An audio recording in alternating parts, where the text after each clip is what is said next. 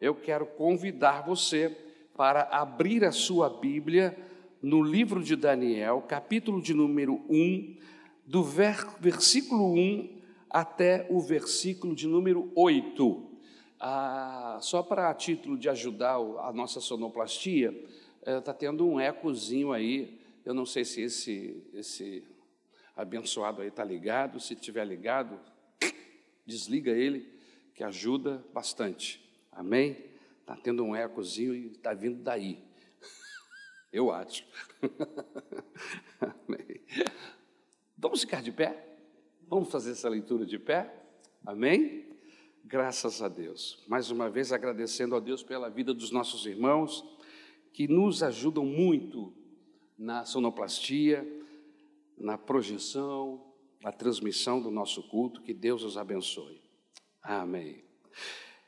Daniel, capítulo de número 1, a partir do versículo 1 até o versículo de número 8. Nós vamos falar esta noite sobre uma história de fidelidade e intimidade com Deus. Amém? Uma história de fidelidade e intimidade com Deus. Muito bem.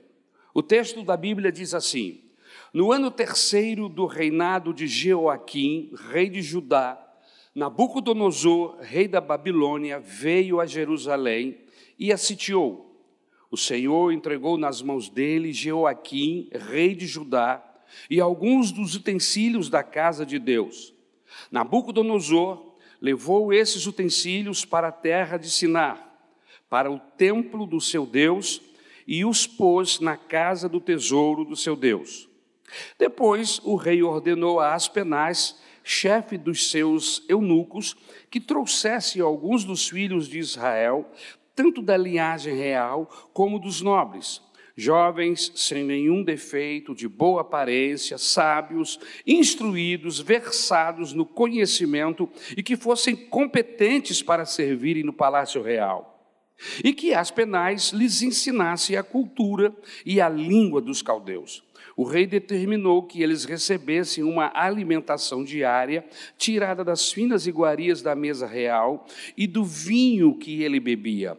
Os jovens deveriam ser educados ao longo de três anos e, ao final desse período, passariam a servir o rei. Entre eles se achavam Daniel, Ananias, Misael e Azarias, que eram da tribo de Judá. O chefe dos eunucos lhes deu outros nomes, a saber, a Daniel o de Beltesazar, a Ananias o de Sadraque, a Misael o de Mesaque e de Azarias o de Abdenego. Daniel resolveu não se contaminar com as finas iguarias do rei, nem com o vinho que ele bebia. Por isso, pediu ao chefe dos eunucos que lhe permitisse não se contaminar somente até aqui.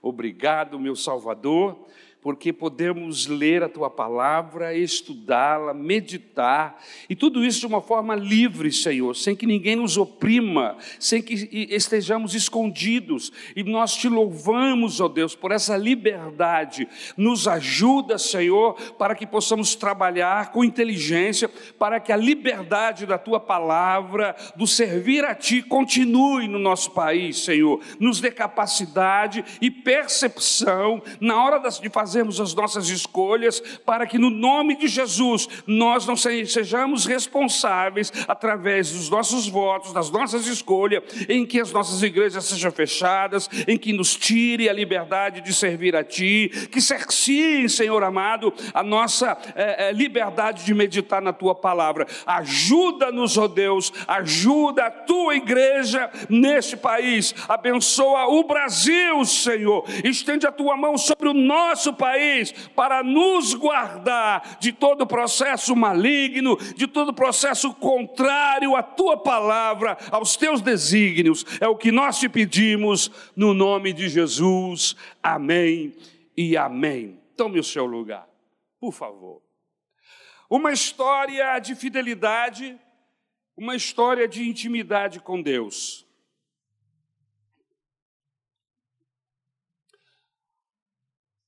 Há um pensador que diz que o homem é produto do meio.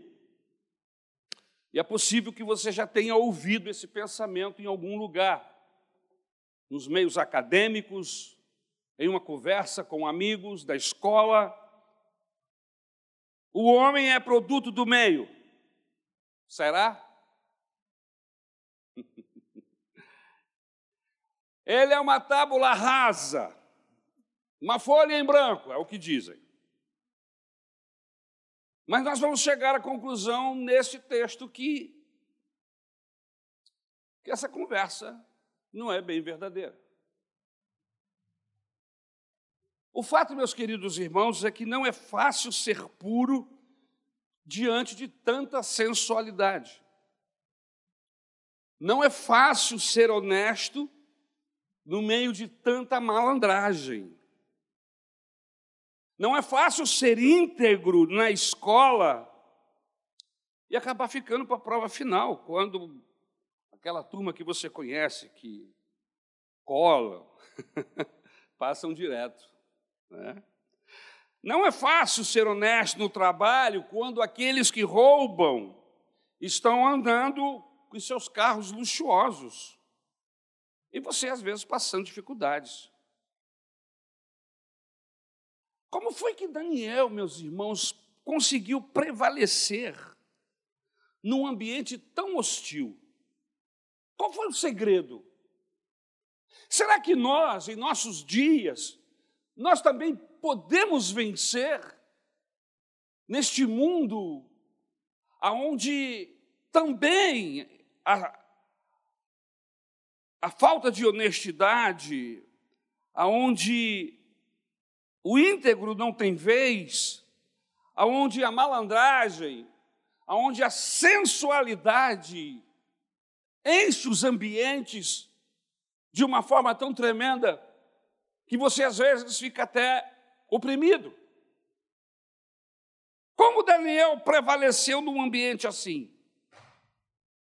Queridos irmãos, o pecado era tal naquele lugar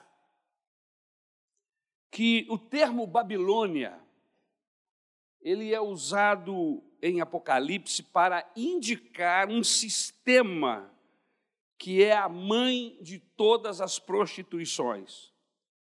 É a abominação da terra.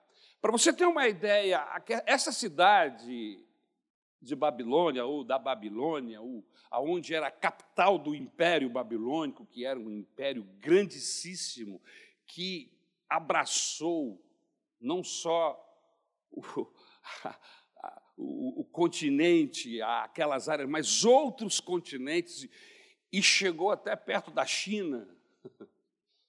Foi um império grandíssimo.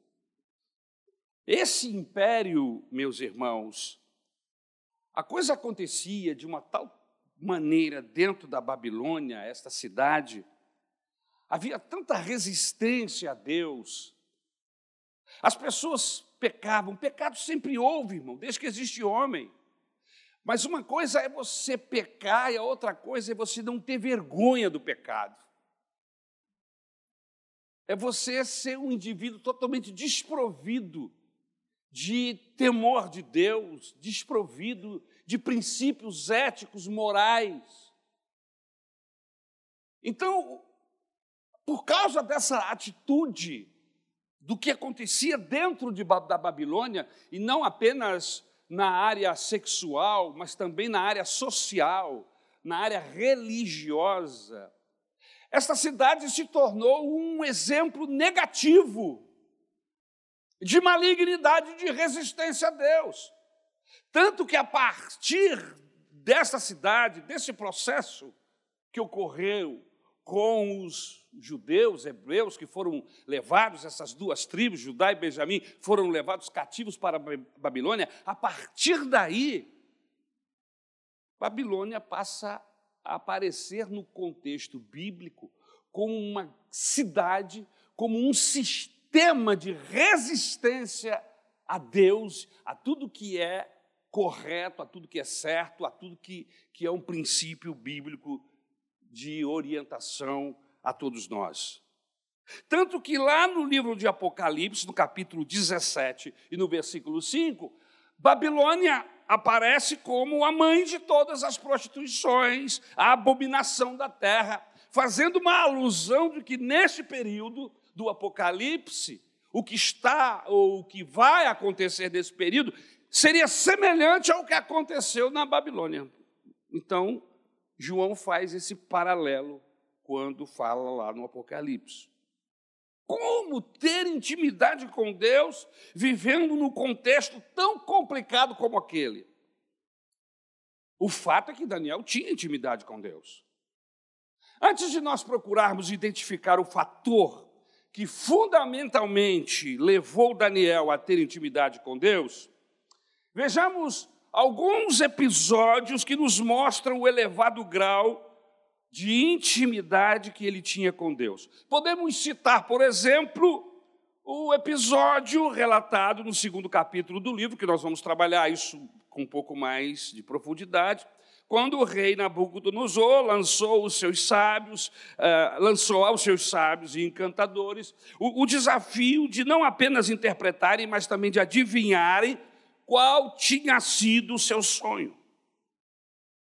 Nabucodonosor teve um sonho esqueceu do sonho que teve, mas ficou tão impressionado que ele só sabia que tinha sonhado e que o sonho era terrível, mas ele não conseguia lembrar-se do sonho. Então ele reúne os seus sábios e diz: Eu quero que vocês me ajudem, porque eu tive um sonho e agora eu não consigo interpretação para este sonho. E aí eles disseram: Muito bem, majestade, conte o sonho e nós interpretaremos. E ele disse: Eu não vou contar o sonho, eu não me lembro do sonho.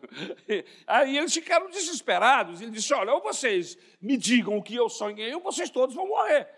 E aí eles falam: peraí, nunca nenhum imperador em toda a existência, em todo o nosso conhecimento, exigiu isso de, da parte dos seus sábios, que eles dissessem como foi o seu sonho e trouxessem a interpretação. E aí o Nabucodonosor, que era tirano, né, falou assim: Olha, não quero nem saber. Vocês comem da minha mesa, vocês recebem salário, ou vocês me digam que eu sonhei e me interpretem, porque não é só dizer o que eu sonhei, tem que me dizer qual foi o meu sonho e interpretar o sonho. Ou vocês todos vão morrer. e aí, meu irmão, bateu aquele desespero nos sábios todos. Inclusive, Daniel e os seus amigos faziam parte desse grupo, não estavam lá no dia da reunião, mas faziam parte desse grupo, ou seja, eles estavam condenados à morte. E o texto bíblico nos diz o quê, irmãos? Que Daniel, quando soube, pediu alguém que conversasse com o rei, com o imperador, pedindo a ele alguns dias. E o que Daniel fez? Reuniu-se com seus amigos e começaram a orar e a pedir a Deus, e a Bíblia Sagrada diz o quê? Que Deus deu a Daniel exatamente o mesmo sonho que havia dado ao imperador da Babilônia, Nabucodonosor. E não apenas deu a ele um sonho, mas deu também a interpretação. Aleluia. E Deus permitiu a Daniel realizar essa façanha sem precedente. Sonhar o mesmo sonho e interpretá-lo. Amém? Além disso, meus queridos irmãos, Deus deu a Daniel revelações tão extraordinárias sobre os dias vindouros, que alguns céticos, ao lerem as profecias de Daniel, preferem acreditar que há um erro quanto à data dos escritos. Porque o que ele fala, e ele viveu, irmãos, 700, 800 anos antes de, de Cristo. O texto bíblico diz que os detalhes, porque ele, ele, ele, ele começa a partir do, do reino, do império da Babilônia, e ele vem dizendo pela ordem correta quais seriam os demais impérios que viriam depois da Babilônia.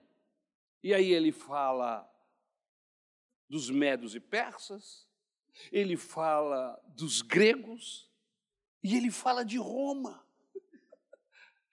E aí, quando as pessoas hoje fazem a leitura e veem a veracidade da profecia, do que Deus revelou, Daniel disse: não, isso aí tem um erro de datas.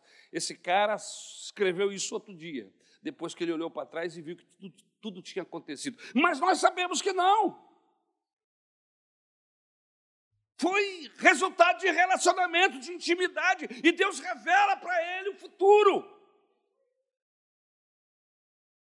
Por exemplo, ainda sobre o domínio do poderoso Império Babilônico, Daniel, em seu capítulo 8, prevê a, a, a, a elevação do Império Medo-Persa, depois do Império Grego, depois do, do Romano, e vai por aí, conforme eu já falei. Como é possível isso acontecer com um homem? Como alguém pode ter um nível de relacionamento com Deus tão grande, tão grande, a ponto de Deus abrir o seu coração a ponto de Deus abrir e mostrar a ele o que está acontecendo no presente e no futuro, o que irá acontecer. O que levou Daniel a, a essa condição, irmãos?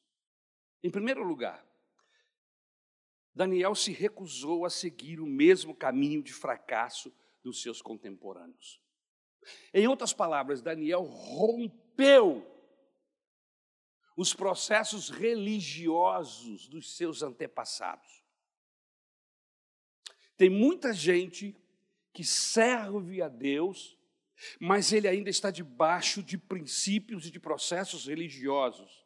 Uma intimidade tacanha, um relacionamento pequenininho com Deus, e essas pessoas ficam presas por laços familiares, a um Deus pequeno, a um Deus inexistente, a um Deus errado por causa de laços familiares. Daniel, no seu propósito, na sua jornada de de intimidade com Deus, ele entende o seguinte: se eu quero servir a Deus com interesse, se eu quero que Deus me use de maneira especial nesse império, se eu quero revelações de Deus, eu preciso fazer diferente.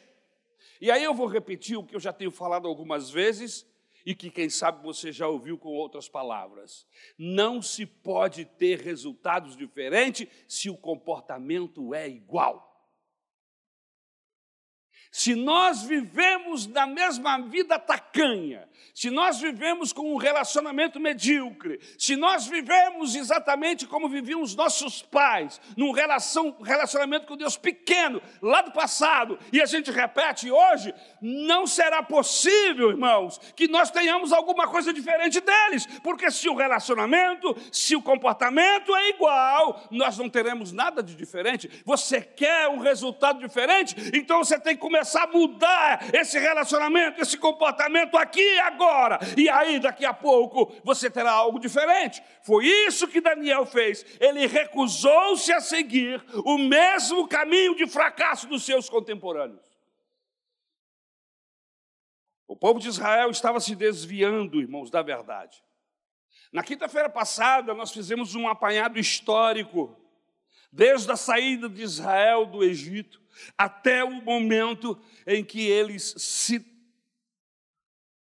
se envolvem ou, ou, ou se uh, uh, uh, vivem esse processo de desterro, esse processo de prisão, sendo levados como cativos para a Babilônia.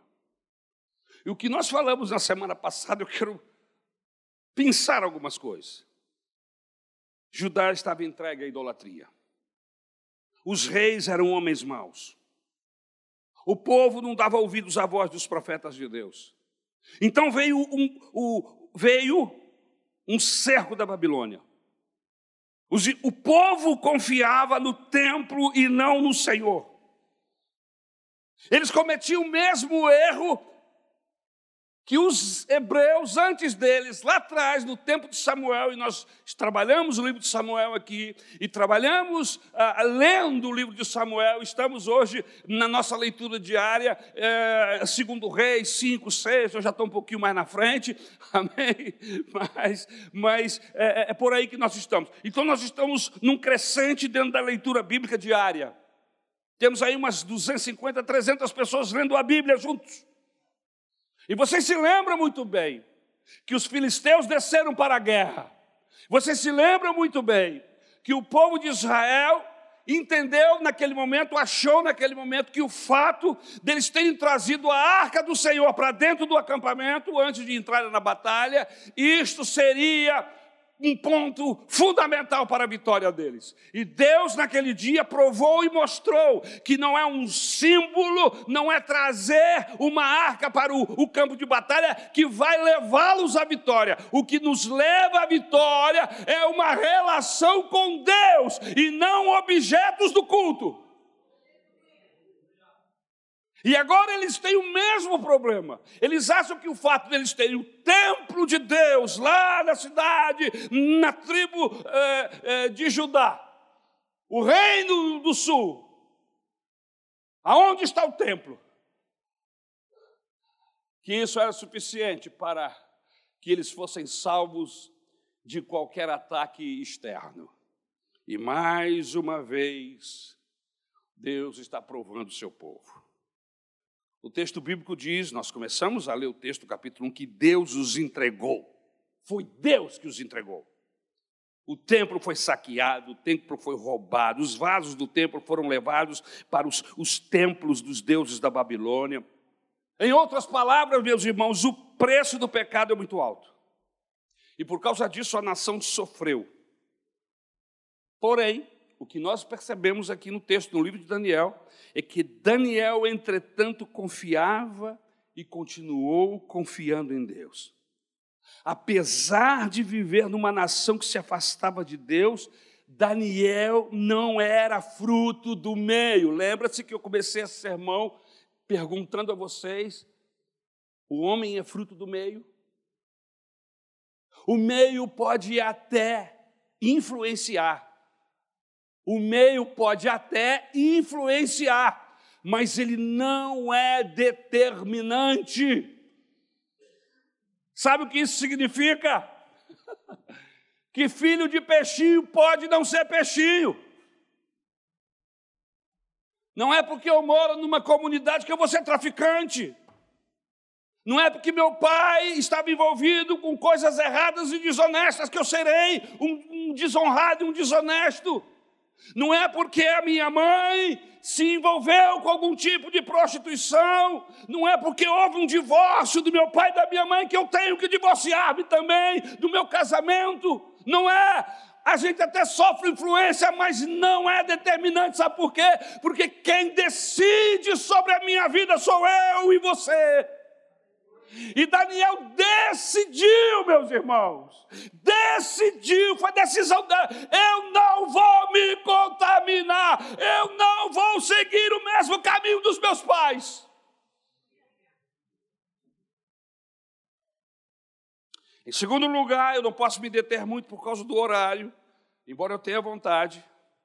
Em segundo lugar, o que levou Daniel a ter um triunfo, a ter um relacionamento ímpar com Deus, não foi apenas a sua decisão de, numa, de andar pelo mesmo caminho de seus pais, mas ele não deixou seu coração azedar por causa dos dramas da vida. Infelizmente, isso acontece conosco, irmãos. Nós nos deixamos levar pelos processos da vida. Eu tenho falado aqui em algumas mensagens, em alguns outros momentos, que uma das características, ou a característica de um cristão, sempre foi a alegria e a paz. A paz e a alegria. Há um louvor que nós cantamos pouco, deveríamos cantar mais. Que você conhece, é só começar aqui você vai terminar esse louvor. Não olhe as circunstâncias, não, não, não. Olhe para Deus, aleluia. Não me guio por vista, não é isso que a gente canta. Mas também eu descobri que o crente mais mente é a hora que ele canta. É a hora que nós mais mentimos, é a hora que louvamos. Parece uma coisa esquisita, né? Porque a gente diz isso, a gente canta, não olha as circunstâncias, não, não, não. Olha o meu Senhor, não me guio por vistas, alegre eu vou. É assim mesmo? É assim mesmo? Ou é só para ajudar o louvor aqui da igreja quando a gente canta? É isso que está acontecendo lá na sua casa? você não está esfriando por causa da circunstância, o relacionamento com Deus não está indo para o brejo porque você está vivendo uma grande dificuldade, um grande problema financeiro, uma enfermidade diagnosticada e você agora está entristecido, está fechado para Deus. Será que é isso mesmo? O texto bíblico diz que Daniel não se deixou azedar por causa dos dramas da sua vida. E eu vou lhe dizer quais foram os seus dramas. Primeiro, Daniel perdeu a sua identidade. Com 17 anos, sua família foi destruída, sua, sua vida foi virada de cabeça para baixo. Seu nome foi trocado. Ele tinha um nome cujo significado era Deus, o meu juiz, para o significado príncipe de Bel. Quem é Bel? Um ídolo pagão. Arrancaram Daniel a força do seio de sua família, no meio dos seus amigos. Cortaram todas as suas raízes. Daniel tinha 17 anos, talvez da sua idade. Você que me ajuda do, do som hoje, da sua idade. Será que você suportaria metade do que esse rapaz suportou? Hã? Cortaram todas as suas raízes, romperam com todos os seus vínculos. Mas não foi só isso. Em segundo lugar, Daniel perdeu a sua nacionalidade. Agora Daniel não é, não tem mais pátria. Agora Daniel não tem mais governo, não tem mais bandeira. Daniel está exilado, sem chão, sem língua, sem pátria, sem cultura. Tudo que antes ele considerava importante foi jogado na lata de lixo. Acabou. Em terceiro lugar, Daniel perdeu a sua liberdade. Ele foi levado cativo, ele não foi de férias para a Babilônia. Ele não foi a convite da embaixada babilônica. Não, ele foi cativo, era um escravo. Ele não era dono mais da sua vida, ele não era dono mais da sua agenda. De manhã, ele, ele, lá em Israel, ele dizia: Hoje eu vou fazer isso, hoje eu vou na casa de Fulano, hoje eu vou na casa de Ciclano, depois eu vou ao templo, depois eu vou brincar com os meus amigos. Não, não tem mais isso, ele não tem mais agenda. O seu tempo não é mais dele, o tempo de Daniel agora pertence aos seus patrões. O escravo não tem escolha, a escolha dele é a escolha do patrão. Um escravo não tem vocação. A vocação dele é aquilo que o, que o, que o, o seu patrão lhe mandar. Mas não era só isso. Daniel perdeu as raízes da sua religião. Tem gente que por muito, muito, muito, muito menos deixa o evangelho. Eu fico boquiaberto de perceber alguns jovens que foram criados no evangelho criados no Evangelho. Não são só jovens, não. Jovens senhoras, pessoas de meia idade, que passaram parte de suas vidas ouvindo mensagem, lendo a Bíblia, entram em uma faculdade e recebem um conhecimentozinho. Metem na cabeça dele um monte de ideologias. E ele deixa o Evangelho. Não tem pressão, não tem escravidão, não tem nada do que eu citei aqui a respeito da vida de Daniel. É uma pressão religiosa apenas. É uma opressão maligna. Mas ele não consegue vencer. E, infelizmente, para nossa tristeza e vergonha, essas pessoas mergulham no pecado. Eles não apenas cedem o pecado, eles mergulham de cabeça.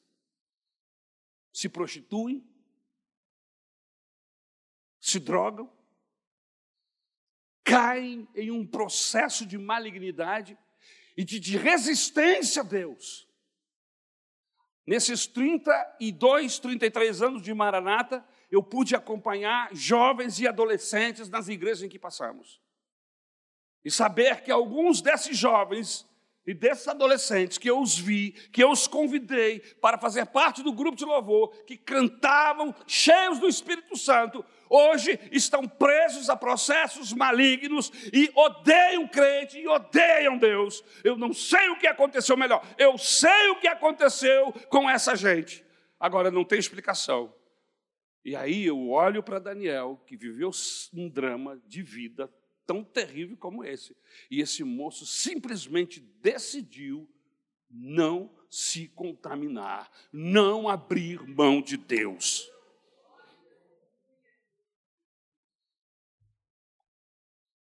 Daniel perdeu as raízes da sua religião. O templo foi saqueado, incendiado. Os tesouros da casa de Deus foram roubados. Os vasos e os jarros sagrados agora eram usados em bacanais na Babilônia. Ele não tinha mais altar. Ele não tinha mais a Torá. Ele não tinha mais a lei dos e os sacerdotes, os profetas. Ele não tinha mais os cânticos de Sião. Agora ele recebeu um nome que indica uma nova religião.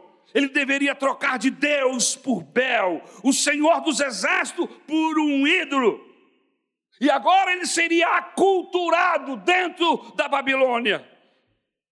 Devia correr em suas veias a cultura babilônica. Como é que ele consegue? Daniel era algum super-homem? Era um superboy? Tinha um S aqui por dentro da camisa dele, ele de quando abria, era isso? Irmãos, não existe supercrentes. Existe gente que faz opção em ficar com Deus.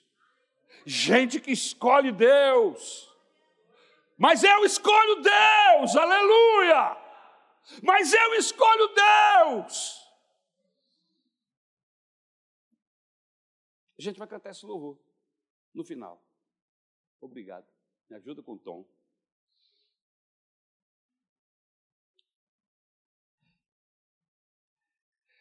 Em terceiro lugar, ele decidiu superar o seu passado de dor. Versículo 8. O que representou a invasão de Jerusalém, meus irmãos? Se você tiver tempo mais tarde para dar uma olhada, em 2 Crônicas, capítulo 36, você vai ver.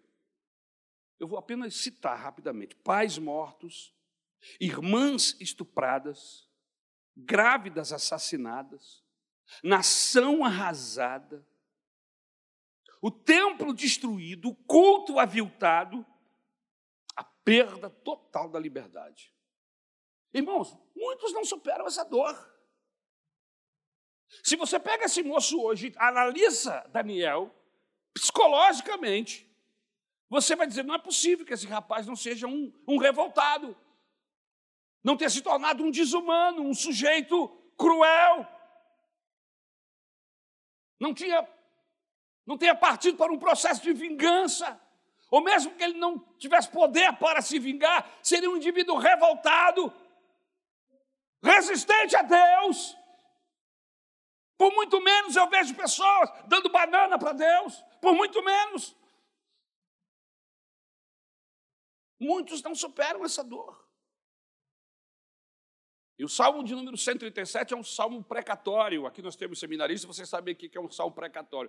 É um salmo meio estranho, é uma oração estranha para nós que somos cristãos, que servimos a Jesus, que estamos vivendo debaixo de uma nova aliança, que é a aliança do Novo Testamento. Porque nesta oração precatória, ele dizia: Deus, quisera poder pegar os, os filhos, as crianças babilônicas e estourá-las na parede da muralha da cidade. Olha a oração que eles faziam. Tal era a indignação, a raiva que eles tinham por causa do que havia acontecido com eles. Muitos não superam essa dor. Mas apesar das tragédias históricas, irmãos, a vida é feita de decisões. A vida é feita de atitudes novas. A questão não é o que fizeram comigo, a questão é a seguinte: o que é que eu vou fazer com aquilo que me fizeram?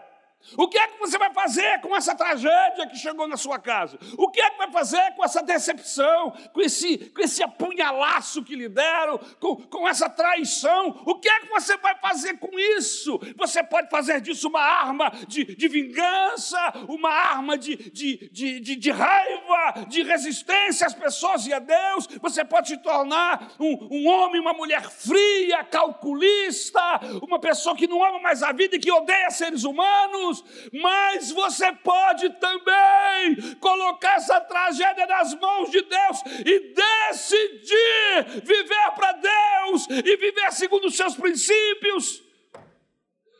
e ser um ser humano abençoado, um ser humano equilibrado, um ser humano que conseguiu vencer os obstáculos que a vida lhe impôs. Vocês estão comigo, irmãos? Amém? Aleluia.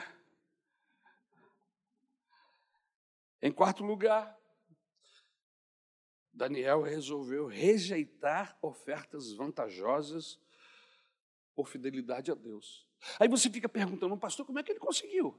Como é que ele conseguiu viver dentro dessa cidade, com esse clima tenso, com esse processo de pecado, com essa indignidade, com todas as coisas que ocorreram na vida dele? Como é que ele conseguiu? Eu estou falando exatamente sobre isso, as decisões que ele tomou e que o levou a prevalecer, a não acontecer com ele o que naturalmente aconteceria com qualquer ser humano, mas por causa da sua decisão, Deus o abençoou. E a sua primeira decisão, eu vou repetir, ele perdeu deu, ou melhor, ele não deixou o seu coração azedar por causa dos dramas da vida, ele se recusou a seguir os mesmos caminhos de fracasso de seus pais, mas ele decidiu ir para um outro patamar no relacionamento com Deus. Em terceiro lugar, ele, é, é, ele não deixou seu coração azedar, é, ele decidiu superar o seu passado de dor, aleluia. E em quarto lugar, ele resolveu rejeitar as ofertas vantajosas. Quando nós somos fiéis a Deus, irmãos, a gente começa a ser provado. E, e, é muito importante, nós já falamos isso aqui em outros momentos, que a gente precisa discernir o que é bênção de Deus e o que é provação. Você precisa discernir isso. Há pessoas que, porque não discernem isso, não discernem isto, confundem tentação com prova, com bênção, e aí se dão mal.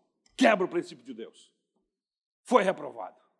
Quando trabalhávamos a relação de Daniel com Saul, algumas vezes Deus o provou.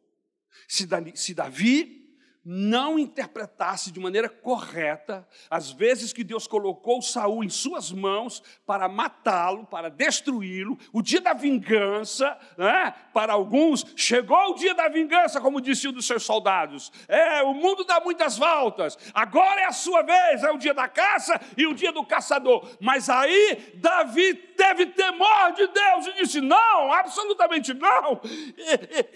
Saul não é meu problema. Saul é um pecador, está fazendo o que é errado, tem ódio de mim, mas eu não vou levantar minha mão contra ele. De, Saul é problema de Deus, é Deus que vai lidar com ele. Mas você pode ser um instrumento de Deus para acabar com ele. Não, quem vai cuidar de Saul é o Deus dos exércitos, não sou eu. E ele se recusa a ferir Saul, a matar Saul.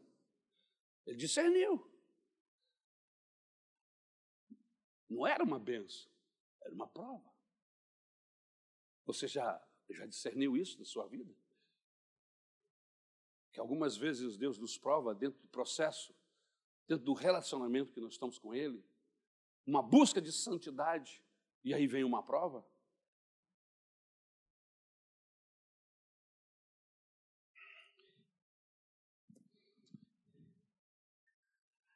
Ele resolve rejeitar ofertas vantajosas, vantagens que lhe apareceu. Ele foi escolhido para viver uma vida de rei, irmão. Tendo faculdade particular de graça, o emprego de primeiro escalão, no maior império do mundo, tudo isso garantido. Ele foi premiado, isso não é nem. Há quem diga assim, não, mas escravo assim eu também quero ser. é, será?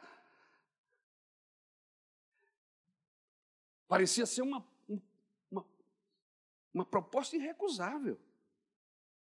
Olha, todos vocês, disse o, o rei babilônico, o imperador, vocês vão comer do, do bom e do melhor, vocês vão comer da minha porção. Vocês vão comer na minha mesa algumas vezes. Vinho com abundância, carne de primeira, alimentos e tudo mais. Vão morar no palácio, vão viver no centro de comando. Classe A. da Babilônia. Só, meus irmãos, que tem um detalhe. Todas as maçãs do diabo são bonitas. Todas as maçãs do diabo são bonitas. Mas é, todas elas têm bicho. Você gosta de comer maçã bichada? Eu já tive a oportunidade de ver uma maçã tão bonita aí. Quando eu abri, ela estava bichada, mas por fora bela viola por dentro, pão bolorento, podre. Eu preciso estar atento, porque as maçãs aparecem. Eu já disse isso e vou repetir: o diabo não tem problema em nos dar coisas boas, desde que nos roube o melhor. O diabo não tem problema em nos dar coisas boas, desde que ele nos roube Deus. Comunhão com Ele, relacionamento de intimidade. E aí a gente não tem discernimento, vai entrando por essa porta. Deus está me abençoando, Deus está me abençoando. Mas espera aí, essa bênção está impedindo você de ter relacionamento com Ele? Essa bênção está impedindo você de estar na igreja? Essa bênção está pedindo de você ser instrumento nas mãos de Deus? Essa bênção está levando você ao pecado, literalmente. Você está tendo que abrir mão de princípios bíblicos. Que bênção é essa? Eu preciso raciocinar. Daniel não estava abobado com o que ele estava vendo. Daniel estava com seus pés no chão. Daniel devia pensar se essa maçã está bichada. Tem algum preço a pagar aí por trás disso? Os alimentos babilônicos, todos eles eram oferecidos a deuses, a ídolos malignos. E ele botou, nos colocou no seu coração, não se contaminar. Não se contaminar com as iguarias do rei. Foi uma decisão dele. Como foi que Daniel conseguiu resistir todas essas tentações? Procuramos identificar. E o fator fundamental foi que Daniel, para Daniel conseguir essa façanha, meditando na palavra de Deus, buscando esclarecimento pelo Espírito Santo no Senhor, a gente entendeu que o diferencial de Daniel foi sua consciência. Sua consciência quanto à necessidade de se separar, até mesmo da aparência do mal. Ele tomou a decisão. Eu vou ser do Senhor. Dentro desse império, dentro desse castelo, dentro desse quartel-general, na casa do imperador, eu vou me guardar para Deus. E essa decisão foi tão profunda, foi tão radical, que até a aparência do mal, irmão, sabe que você fugir da aparência do mal? Alguma coisa que pode dar a entender, que alguém olhando possa pensar alguma coisa, até da aparência do mal ele fugia. A sua decisão é: eu serei inteiro com Deus. Oh, meu Deus, me ajuda, Senhor.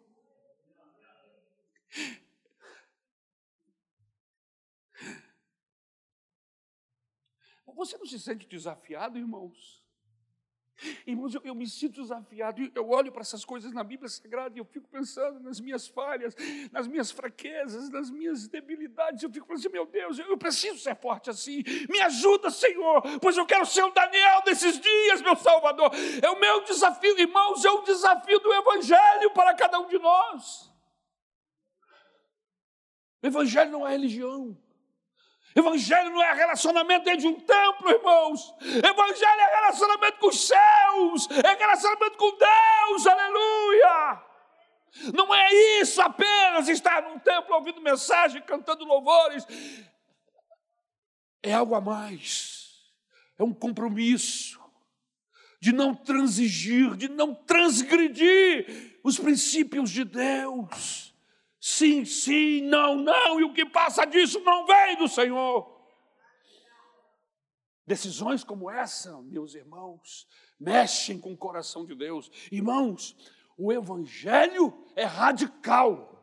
Você anda buscando coisas radicais para fazer? Pois eu quero lhe oferecer essa noite algo radical. Torne-se um discípulo de Jesus. Torne-se um seguidor do Senhor. Eu não conheço nada mais radical do que isso.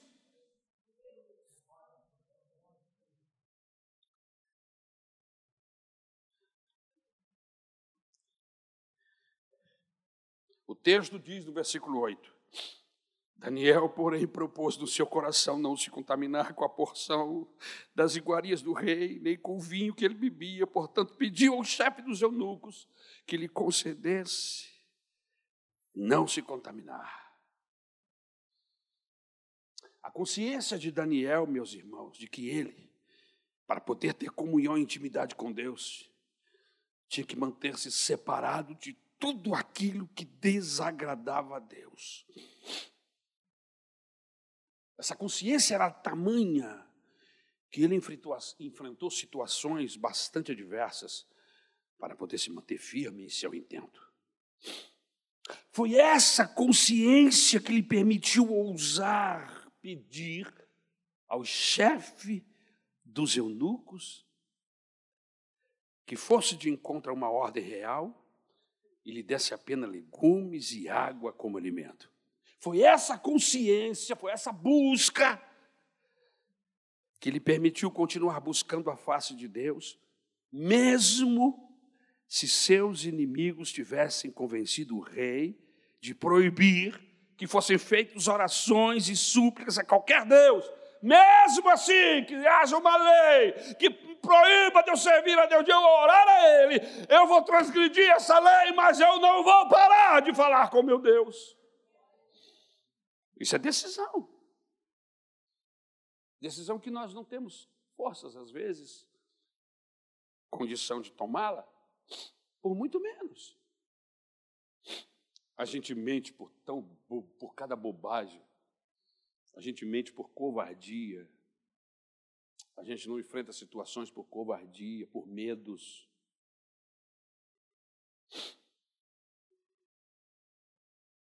Decisão. Agora, viver com fidelidade exige discernimento. Nós devemos discernir os princípios que estão por trás das nossas ações. Qual é o problema de comer carne e beber vinho? Por trás daquela mesa real estava uma rendição da fé. Você precisa aprender a discernir. Por trás dessa suposta proposta de bênção, você vai negociar sua fé? Ele discerniu. Ele se recusa a participar da mesa com ídolos. O mesmo princípio hoje com respeito ao sexo antes do casamento. A sociedade está livre e solta. As pessoas não têm nenhum compromisso, sexo casual.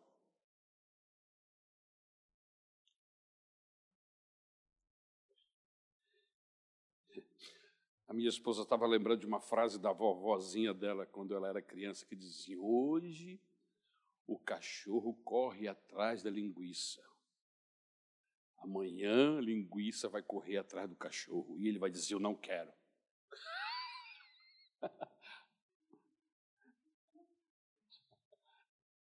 Você entendeu?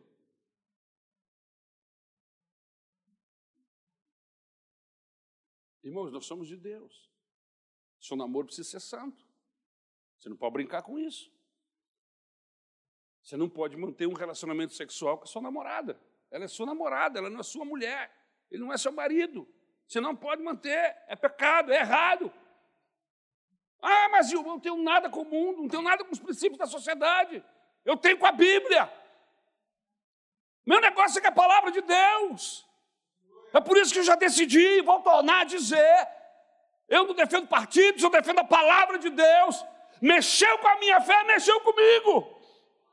Mexeu com a minha fé, eu vou buscar caminhos alternativos, mas eu não vou compactuar, seja com quem for, que esteja quebrando princípios bíblicos, que mexam com a minha fé. Isso é coerência.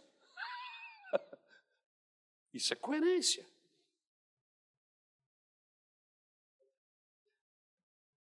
Fidelidade nos dízimos. Tem pessoas que são infiéis nos dízimos, nas ofertas. Ah, pastor, mas tem gente que está roubando, tem gente que está administrando mal. Meu querido, eu vou lhe dizer uma coisa hoje, no nome de Jesus. Eu sou dizimista desde a minha adolescência, minha mãe me ensinou. Meu primeiro emprego, eu cheguei, mãe, o meu dízimo. Eu aprendi isso. E minha mãe me ensinou e me disse: seu dízimo, Ari, você não dá por causa de pastores, ministérios ou igreja, você dá o seu dízimo por causa de Deus é relacionamento seu com Deus. Mas eu estou pagando para Deus alguma coisa? Não, você não está pagando. Você está cumprindo uma orientação bíblica e está ajudando na causa do Senhor. Se desviarem, se botarem fogo, se viajarem para Disney World, isso não é problema seu. Isso é problema de Deus e do administrador. Mas isso é uma fé tosca, tacanha? Aos seus olhos, talvez. Aos meus olhos, não aos meus olhos, é uma fé com princípios. Eu faço para Deus e por causa de Deus. Simples assim. Essa quebra de princípio acontece com a desonestidade nos negócios. Por trás daquela mesa havia uma série de coisas que Daniel sabia. E aí ele toma a decisão: não vou participar dessa mesa. E você? Diante de você está uma mesa, diante de você tem todo um processo. Você precisa decidir o que você vai fazer com essa mesa. Se você vai cair de boca, vai comer até se empanturrar, ou se você vai tomar a decisão de Daniel, não vou, não vou, eu não vou entrar nessa veia de, de desonestos. Eu não vou entrar nessa veia de engano, de malignidade. Eu sou de Deus, eu vou buscar a santificação sem a qual ninguém verá o Senhor. Isso é Bíblia, isso não é coisa da igreja A ou da igreja B, isso é coisa da Bíblia, é coisa para Maranata. Sem a santificação, ninguém verá o Senhor, e não importa se você é pastor, diácono, se é da igreja A, B ou C. Para entrar no céu, você precisa fazer a escolha de separar-se para Deus. Em outras palavras, de não se sentar à mesa do Nabucodonosor, fazendo o paralelo. A santificação do seu corpo como templo do Espírito Santo. Os meus olhos, o meu corpo, eu sou o templo do Espírito. E não é, no templo do Espírito não é tudo que entra que vai me fazer bem. Eu preciso de critérios. Eu preciso colocar barreiras ah, para todos esses ataques. Para que eu possa escapar, sair ileso. Segundo, viver com fidelidade exige uma atitude firme. Você vê como é que nós estamos andando aqui agora? Antes eu estava mostrando a razão dele ter alcançado esse patamar de bênção, de relacionamento. Agora, para ele alcançar esse patamar de bênção, exigiu dele firmeza.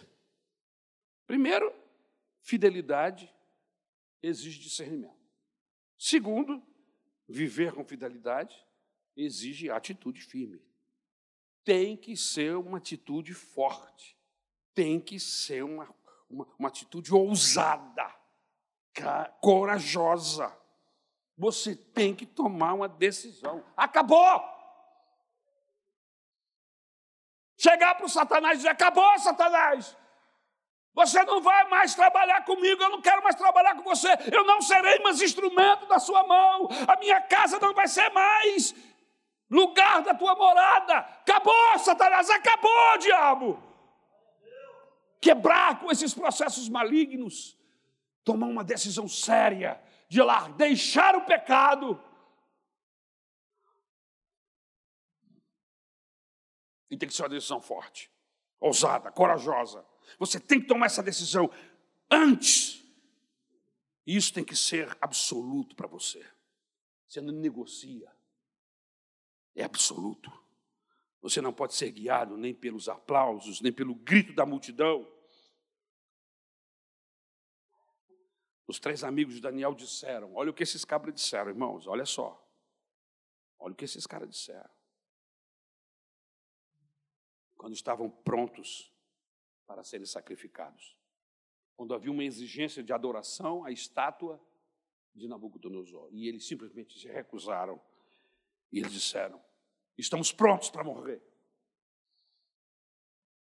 Saiba, Nabucodonosor, que nós não nos ajoelharemos, nós não iremos negociar, mas vocês serão lançados lá na fornalha, ardentes, sete vezes aquecidas.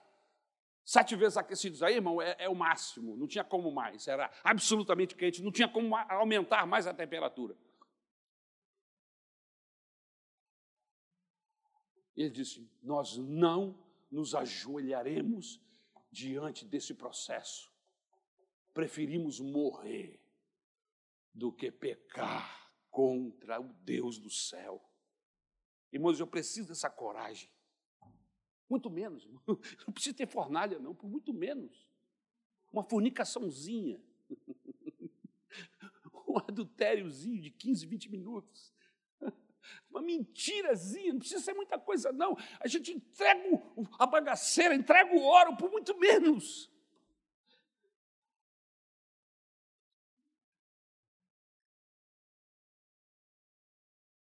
Eu não vou negar. Eu não vou abrir mão do meu casamento, da minha esposa, dos meus filhos, da minha família. Eu não vou abrir mão. Mas não é porque eu sou bom, não é porque eu sou maravilhoso, é por causa dele. Porque o que ele fez por mim, o que ele fez por mim não tem preço. Não tem preço. Não há preço humano que possa pagar, não há dinheiro humano, riqueza humana, o que, que possa pagar o que ele fez por mim. Ele pagou o preço exigido pela minha salvação. Ele aceitou um cabra bandido, safado, condenado ao inferno, aleluia. Ele me aceitou, e desses anos ele vem me transformando, vem me mudando, vem trabalhando na minha vida, e o Espírito Santo me fala toda hora: você é filho de Deus, e você vai morar com Jesus, irmãos isso não tem preço. Para falar a verdade, tem. Um preço caríssimo. E eu não tinha como pagar. Jesus pagou o preço lá na cruz do Calvário. Quando ele abriu seus braços lá naquele madeiro e morreu, ele morreu, ele se entregou. Não foram os romanos, não foram os sacerdotes que o mataram. Ele disse: Eu dou a minha vida e torna a tomá-la. Irmãos, ele doou a vida dele por amor a mim e amor a você. Eu só tenho que ser fiel a este Deus. Eu só tenho que, que, que, que tomar os posicionamentos de fidelidade. E que mais? Aleluia. De gratidão. De gratidão a esse Deus. Eles disseram que serviam a Deus. Quando eles disseram isso, nós morremos, mas não nos dobramos. O que, que eles estavam dizendo? Eles estavam dizendo: Nós servimos a Deus, não pelo pelo que Deus pode fazer por nós. Porque lá na hora que ele está falando com, com Nabucodonosor, eles disseram assim: olha, se Deus quiser, Ele pode nos tirar daqui. Se Deus quiser, Ele pode fazer algo terrível aqui e nos salvar das tuas mãos, ó Nabucodonosor. Mas saiba, Nabucodonosor, você este dia, que mesmo que ele não queira, nós não nos dobraremos Irmão, eu quero ser assim. Eu quero ser assim. Eu quero ser cabra bom assim. Gente de Deus a esse nível. Louvado seja o nome do Senhor. Se isso não mexe com você, irmão, mexe comigo. Mexe comigo. Aleluia. Louvado seja o nome do Senhor. Em terceiro lugar, viver com fidelidade exige correr riscos. Acabou aqui o, a caixinha de lenço. Se alguém tiver um lencinho aí e puder me socorrer, eu agradeço. É, eu e o meu nariz, irmãos, eu tenho um nariz enorme. Eu me emociono e ele se manifesta. É tribulação pura, mas eu gosto dele assim mesmo. Aleluia. Viver com fidelidade exige risco. Eles podiam morrer. Ô, oh, minha querida, acho que acabou, não acabou não? Aí tem? Ah, obrigado. Tem aqui, obrigado. Obrigado, Vanessa. Deus te abençoe. Amém.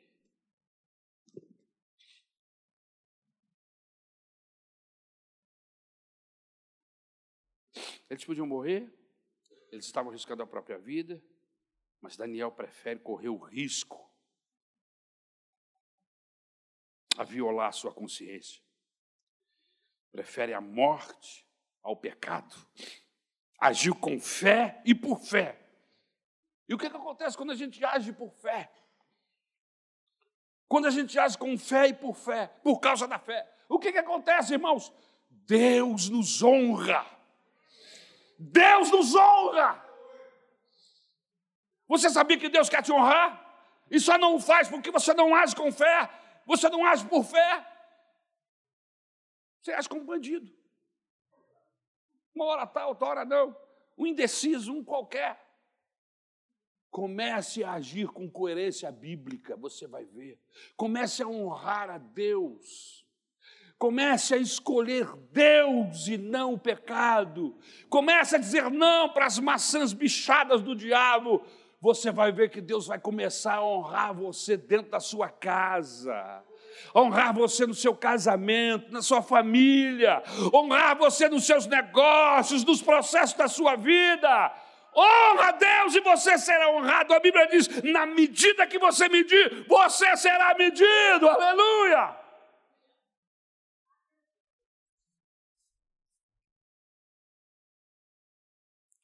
Apesar da sua dieta de legumes e água, Daniel não se apresentou com aparência mais, mais se apresentou com aparência mais saudável. Aparentemente a proposta seria uma proposta doida. Como? Vocês vão tomar água, comer legumes, comer folhas, vão ficar melhor do que está se alimentando com proteína e tudo mais.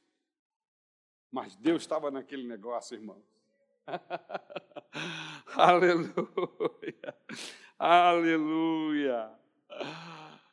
E Daniel provou que comer cenoura, abóbora, batata é melhor do que comer carne.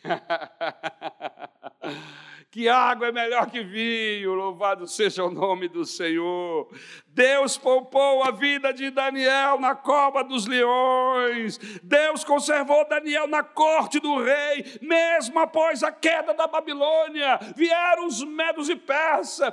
O, o rei babilônico Nabucodonosor morreu. Vieram seus descendentes vieram os medopersas, e aonde está Daniel? Daniel está exatamente no mesmo lugar que Deus o colocou. Ele é conselheiro, ele é um homem firme e honrado por Deus. Aleluia. Viver com fidelidade exige perseverança. Daniel não desiste do seu propósito diante da primeira dificuldade. Ele prossegue, ele insiste, ele não cogita outra possibilidade. Ele não busca, não busca uma alternativa menos severa. Ele simplesmente diz: Eu não vou pecar, eu não vou transgredir, transigir, eu vou ser fiel. Sua fidelidade a Deus era maior que suas necessidades físicas. Tem gente que não pode ser provado com problemas financeiros, com problemas de alimentação, que ele entrega logo o ouro para o bandido. Conhece gente assim? Nem olha para o lado, fica olhando para mim.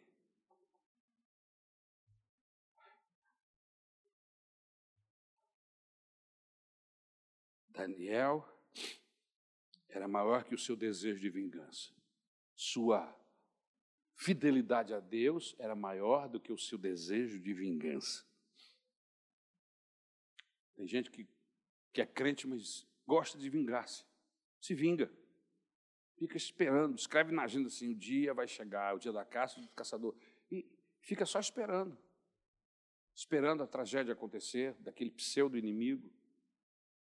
Irmãos, nossa luta, diz a Bíblia, não é contra a carne e contra o sangue. Seu inimigo não é carne e sangue, não, irmão. A nossa luta é contra potestades, principados, Anjos malignos, anjos não, que anjo não tem nada a ver com malignidade, né? Anjo é algo especial, demônios. São esses os nossos inimigos. E a gente não os vence usando armas da carne, nós os vencemos sendo fiéis a Deus.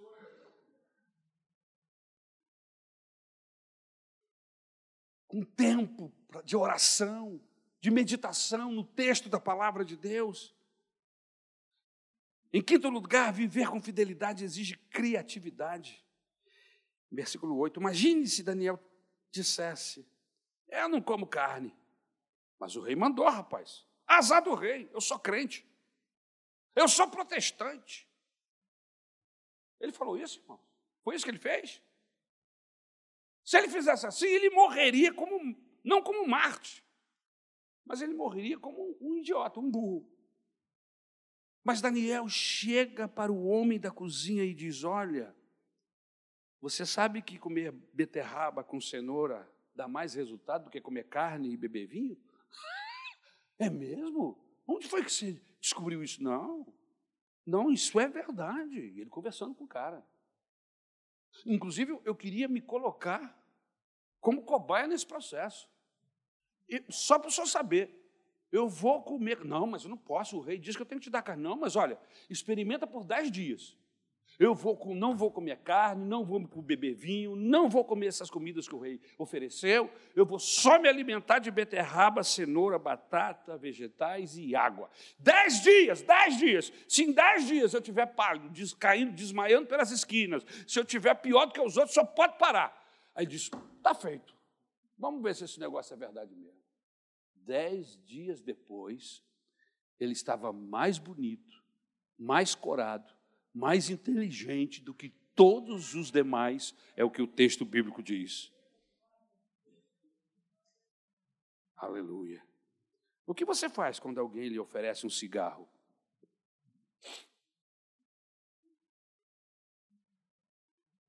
O que você faz quando alguém lhe chama para uma noitada, uma boate? Hã? Qual é a sua resposta quando alguém lhe oferece um trago? uma picada na veia. Como é que você reage quando alguém lhe chama para o um motel? Você treme nas bases? Ou você diz, não, eu tenho melhor. Desde o dia que Jesus entrou na minha vida, sou eu que administro os meus apetites. Não, a coisa não está mais solta como era, não. Não. Antes, antes era solto, desvairado, louco, mas agora Jesus entrou no meu coração e me ajuda. Os meus apetites estão nas minhas mãos, nas minhas rédeas.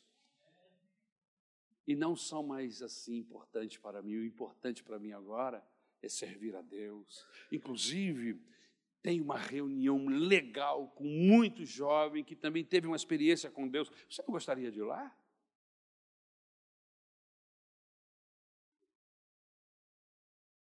Sexto, viver com fidelidade exige boas amizades. Apertados pelo mandado do rei, o que que Daniel faz? O que que eles fazem? Eles estavam entre os sábios que estavam condenados à morte. O que, é que eles fazem? Eles correm uns para os outros. Eram companheiros.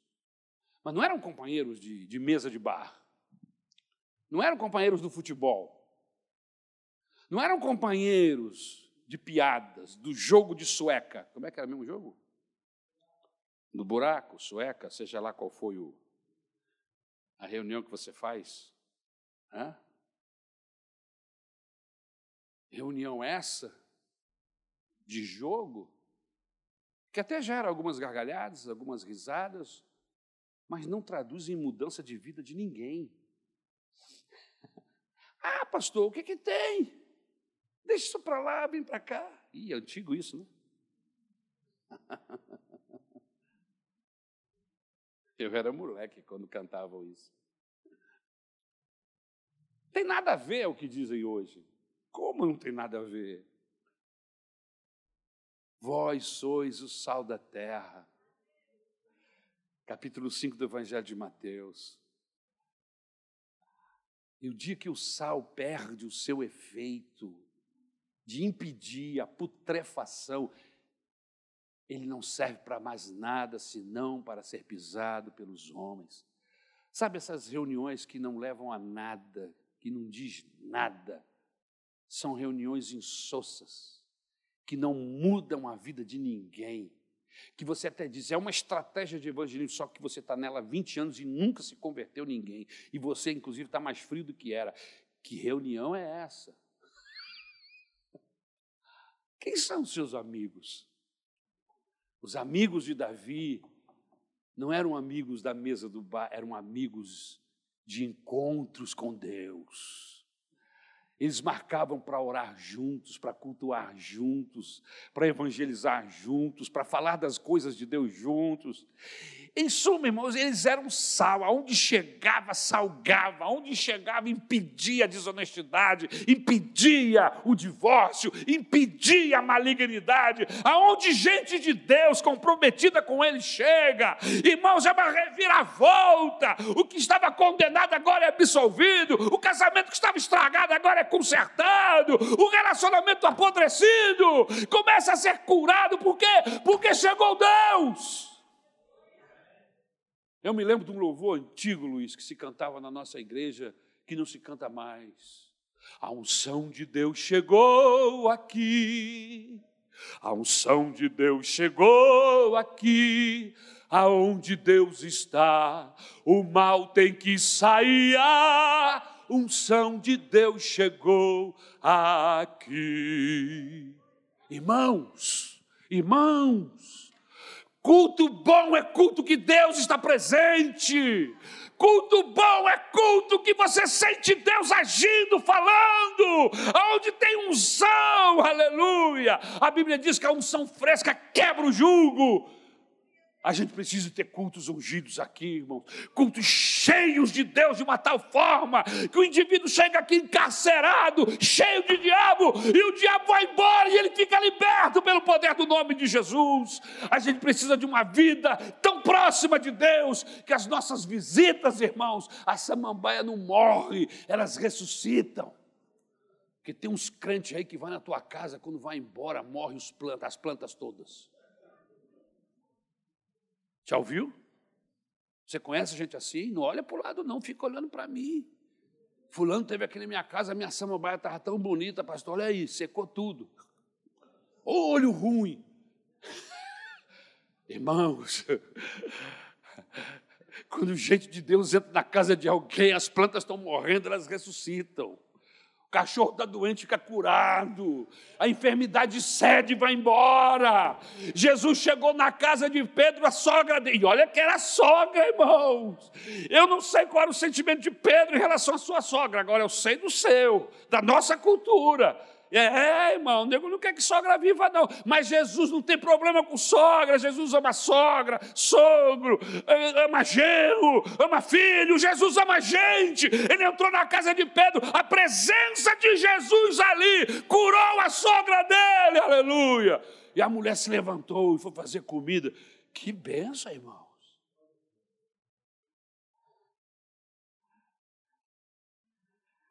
Aleluia se uniram para buscar o Senhor.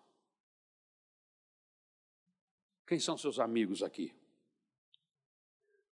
Se alie a gente de Deus. Se alie a pessoas que estão perto de Deus. Amém? Na igreja tem vários grupos. Tem gente que resiste, resistente, resistente a Deus, resistente ao diácono, resistente ao pastor. Ele resiste a tudo, sou contra. Se há governo, não sou contra. Tem gente assim. Coitado, vai ter que mudar para outro lugar, para a lua.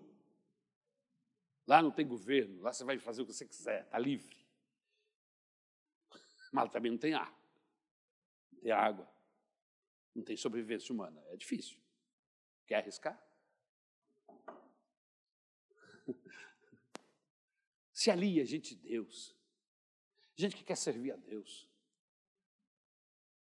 Sabe, irmãos? Gente que acredita no poder da oração, que não sai resolvendo as coisas com o punho, com o braço.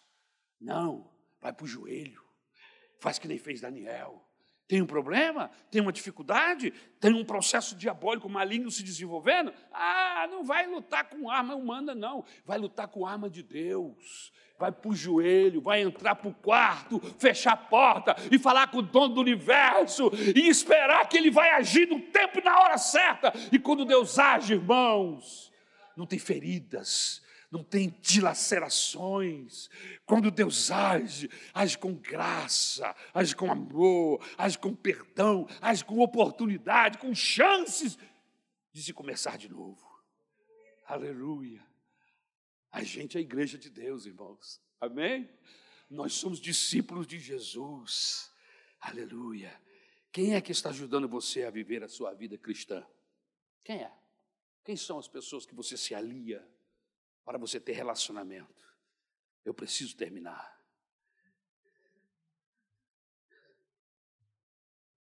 Viver com fidelidade é estar convencido de que Deus vai abençoá-lo pelo fato de ser fiel a Ele. Tem gente que é assim, tem uma, uma fé, uma certeza, as coisas estão mal, as coisas estão difíceis, está tudo acontecendo, mas ele pensa assim: não, mas Deus honra quem é fiel. Vou continuar. O vento está forte, está difícil, mas eu não abro mão, Senhor. Eu estou aqui. Não negocia Deus nem seus princípios. Aleluia. Ele sabe que mais dia, menos dia, haverá uma intervenção de Deus. Você acredita mesmo na intervenção de Deus? Você acredita mesmo nesse negócio, irmãos? De quando a gente ora ao Senhor, Ele envia anjo, Ele move céus e terras, aleluia, porque Ele é Deus e Ele é amigo de quem é amigo dele, aleluia. Você acredita mesmo nisso? Então seja como um Daniel. Sejamos como Daniel e seus amigos.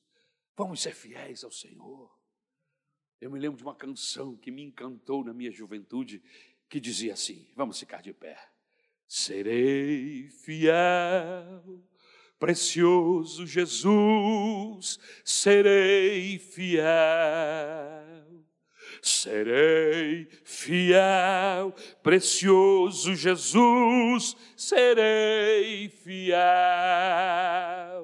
Há uma carreira para correr, há uma vitória a alcançar. Cada dia do meu viver serei fiel. Aleluia, aleluia. Sabe aquele texto que diz que não, Amós, capítulo 3, não andarão dois juntos se não houver acordo? A gente aplica isso para relacionamentos humanos, mas olha, eu quero fazer esse texto uma aplicação espiritual. Você só anda com Deus se você estiver de acordo com Ele.